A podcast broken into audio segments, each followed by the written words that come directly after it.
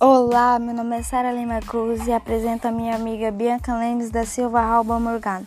A gente vai estar apresentando um pouquinho do que é agrotóxico. Agrotóxicos são os produtos químicos destinados ao uso nos setores de produção no armazenamento e beneficiamento de produtos agrícolas, nas postagens e proteção de floresta nativa ou implantadas e de outros ecossistemas e também de ambientes urbanos, hídricos e industriais cuja, cuja finalidade seja alterar a composição da fauna ou da flora.